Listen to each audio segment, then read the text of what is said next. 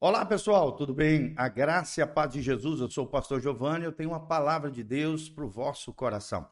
Glória a Deus, o nosso tema de hoje é reconciliação, o princípio da reconciliação. E com a graça de Deus, vamos aprender um pouquinho mais sobre esse assunto tão importante da fé cristã.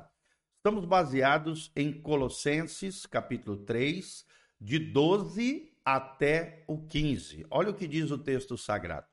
Revestivos, pois, como eleitos de Deus, santos e amados, de entranhas de misericórdia, de benignidade, ou seja, querer o bem do outro, humildade, mansidão e longanimidade, ter um pavio longo, paciência, suportando-vos uns aos outros e perdoando-vos uns aos outros, se alguém tiver queixa contra o outro, assim como Cristo vos perdoou, assim fazei vós também. E sobre tudo isso, revestivos de amor, que é o vínculo da perfeição, e a paz de Deus, para a qual também fostes chamados em um corpo, domine em vossos corações e sede agradecidos. Amém? Esse é o nosso texto básico, da qual nós vamos extrair princípios extraordinários aqui, através dessa base, desse fundamento da palavra de Deus. O que é reconciliação? Primeira distinção aqui que nós queremos trazer para você.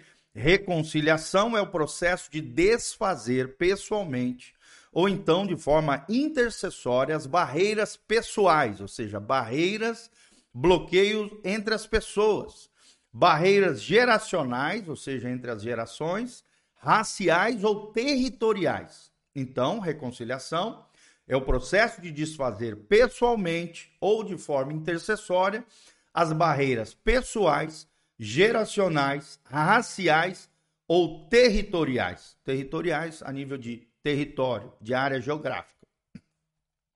A reconciliação pode englobar todos os aspectos mencionados anteriormente, ou seja, os princípios que nós já estudamos, né? A restituição, o princípio, né? Vários princípios, libertação, várias coisas, né? E o objetivo é, é lidar com as raízes de inimizade, as brigas, as confusões, ou seja, amargura, ressentimento, ódio, vingança, preconceito ou qualquer outra fortaleza demoníaca que de alguma maneira esteja atrapalhando os relacionamentos interpessoais. Mas como é que se estabelece uma fortaleza maligna? Imaginemos, né, aqui uma conversa entre um principado que é um demônio de alto rango, de alta autoridade, esfera de autoridade, e um demônio, nesse sentido. Lembre-se de que o objetivo dos demônios é quebrar relacionamentos e afligir o Espírito de Deus. Então, quais seriam as instruções de um demônio? Ou a um demônio, né? Do, da potestade para um demônio. Primeiro, ele falaria: tome um pouco de verdade. Segundo, polarize as pessoas em lados diferentes dessa verdade. Terceiro, tente-as com juízos injustos. Quarto, observe-as ferirem uma às outras com rejeição, com palavras ásperas e com injustiça. E quinto, agora que estão isoladas, ressentidas e com sentimento de culpa, traga sob condenação acusando-as e atormentando-as com remorso. Recrute outros demônios e esforce-se por estabelecer uma fortaleza permanente no interior dos seus corações. E a última orientação seria, né, penúltima, em meio à sua dor e confusão, ofereça-lhes uma saída através de um engano camuflado, um sofisma. O que é um sofisma? É uma mentira com aparência de verdade. Uma nova doutrina equivocada que encubra a culpa, transferindo a responsabilidade para a natureza, para o fato, para a sociedade, já que ninguém pode viver sem esperança, deles uma falsa esperança. E por último, a última orientação que essa potestade, ou seja, esse demonião de alto, alta esfera de autoridade, daria para um demônio inferior é esforce-se por fechar a porta da prisão permanente, denegrindo o conhecimento que tem, que eles têm do caráter de Deus. E acima de tudo, traga acusação contra Deus. E nós vemos muitas pessoas caindo nesses enganos do inimigo. Né? É simples assim, irmãos.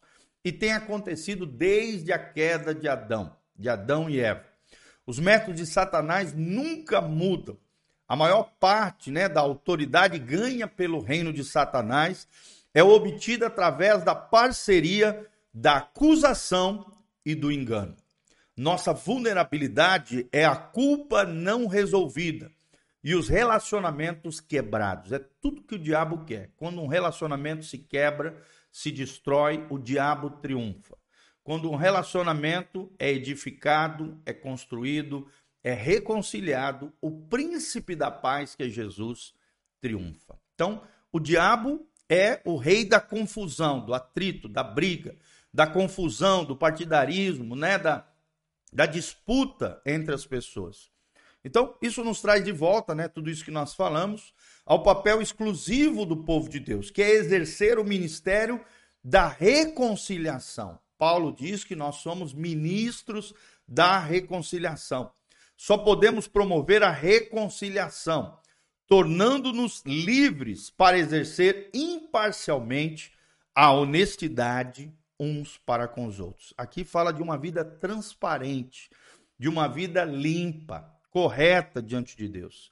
Nós somos reconciliados com Deus através de uma confissão sincera e reconciliamos pessoas e povos da mesma maneira através da confissão de uns com os outros. Amém? Lembre-se do que diz lá em 1 João, capítulo 1, se andarmos na luz, versículo 9, né? Como ele na luz está, temos comunhão uns com os outros e o sangue de Jesus, seu filho, nos purifica de todo o pecado. Vou repetir: Deus é o Deus da reconciliação. Deus jamais vai ser o Deus da confusão, da divisão, da desunião. Não, Deus é um Deus de unidade.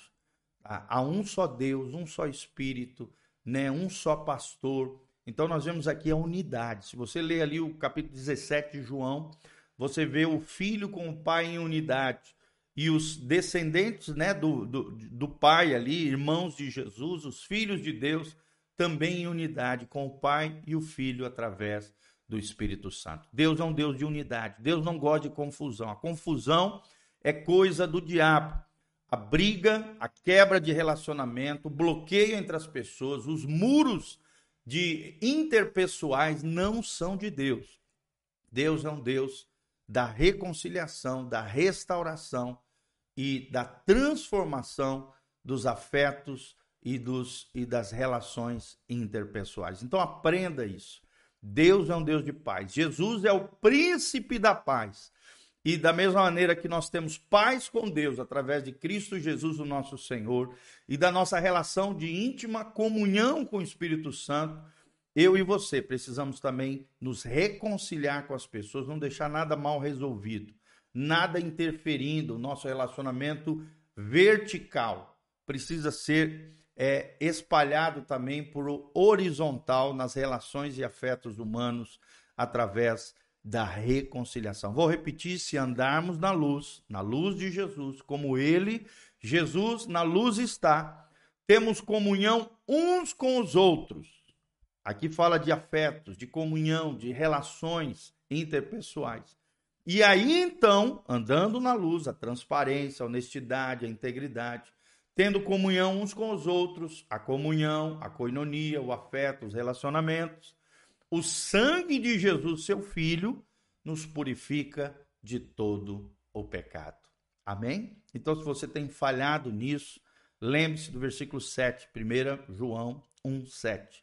Se confessarmos os nossos pecados, ele é fiel e justo para nos perdoar de todo o pecado, de toda a iniquidade e nos resgatar com o seu sangue precioso. Ele pode nos purificar, nos restaurar, nos libertar e nos capacitar com o Espírito Santo a nos reconciliar, sempre com uma atitude humilde, quebrantada, com reconhecimento de erros e falhas, assumindo responsabilidades e, quando for possível e necessário, e o Espírito Santo também vai te indicar nesse sentido, também você vai restituir aquilo que foi lesado, defraudado, injustiçado na vida de alguém que de alguma maneira você prejudicou. Assista o vídeo de ontem, que nós falamos sobre o princípio da restituição. É um princípio que caminha lado a lado com a reconciliação. Quem reconcilia, restitui. E quem restitui é porque já reconciliou com os irmãos. Amém? Que Deus abençoe essa palavra ao seu coração, que você tenha um dia abençoado de paz, de graça, de bênção do Senhor. Dá um joinha, siga o nosso canal, escreva aí nos comentários de onde você está nos assistindo, o que, que você achou desse vídeo e o que você tem aprendido conosco aqui no Senhor. E também, meu amado, aqui debaixo no link de descrição tem todas as informações de como você pode contribuir com esse ministério de pregação do evangelho, de conquista de alma, de cuidado de vidas e famílias. Você pode ser um cooperador fiel nessa obra linda que Deus está fazendo. Desde já te agradeço pelo carinho, pelo apreço, por você estar conectado conosco. E entre no site casanarrocha.com nós temos artigos, vídeos, áudios, muito material em áudio e vídeo, e cursos online de graça para abençoar sua vida, sua casa, sua família. Em nome de Jesus. Amém e amém. Deus seja contigo.